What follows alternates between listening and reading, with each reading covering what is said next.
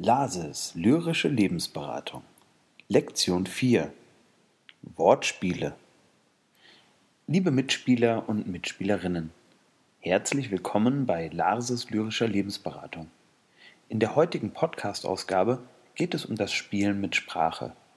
Ergänzend dazu finden Sie einige Informationen in der Psychpflege heute, Ausgabe 06, 13. In unserem täglichen Leben sind wir von Sprache regelrecht umzingelt. Das meiste davon blendet unser Gehirn einfach aus, da es viel zu anstrengend wäre, alle akustischen Informationen bewusst zu verarbeiten. Dabei werden wichtige Informationen unbewusst herausgefiltert, doch der Großteil wird einfach gar nicht beachtet. Kein Wunder, stammen doch die meisten sprachlichen Signale heutzutage aus nerviger Radiowerbung, zu laut geführten Telefonaten oder beiläufig geführtem Smalltalk.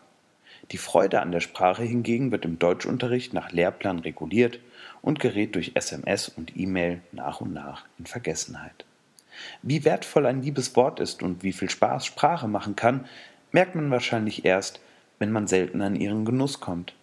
Wenn einem die Verwandten nicht so oft besuchen können und die Pflegekräfte aus Personalmangel mal wieder im Stress sind, wenn Schwerhörigkeit und Konzentrationsschwäche die Wahrnehmung erschweren dann werden Hören und Benutzen von Sprache immer wertvoller.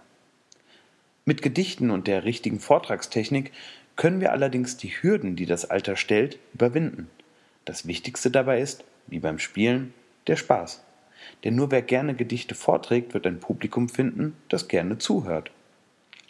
Jedem Menschen begegnen in der Kindheit die schönsten Wortspielereien.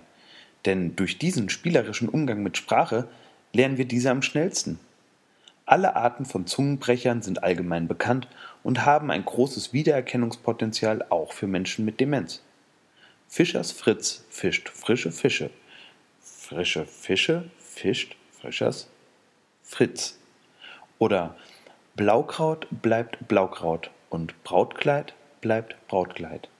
Oder Max, wenn du Wachsmasken magst, dann mach Wachsmasken All diese Zungenbrecher fordern, fordern nicht nur den Zuhörer heraus. Schöne Wortdrehereien lassen sich ganz leicht selbst basteln. Vertauschen Sie einfach mal die Anfangsbuchstaben der Wörter und beobachten Sie, wie sich Ihr Gegenüber darüber wundert, dass es heute Spaghetti Bolognese gibt. Sie haben das Spiel eröffnet. Es liegt nun bei Ihrem Zuhörer, die Herausforderung zu meistern. Oder begrüßen Sie die Menschen, mit denen Sie arbeiten, mit einem kleinen Reim auf ihren Namen. Guten Morgen, Frau Klee. Ich hoffe, Ihnen tut nichts weh. Oder Hallo, Herr Werner, wie wär's mit einem Averna?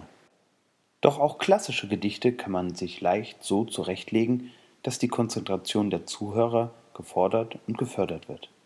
Nehmen Sie ein bekanntes Gedicht und bauen Sie kleine Änderungen ein. Wer reitet so spät durch Nacht und Wind? Es ist ein Bauer auf einem Rind. Oder besuchen Sie doch einfach mal einen Poetry Slam einen dieser modernen Dichterwettkämpfe, und lassen Sie sich dort inspirieren.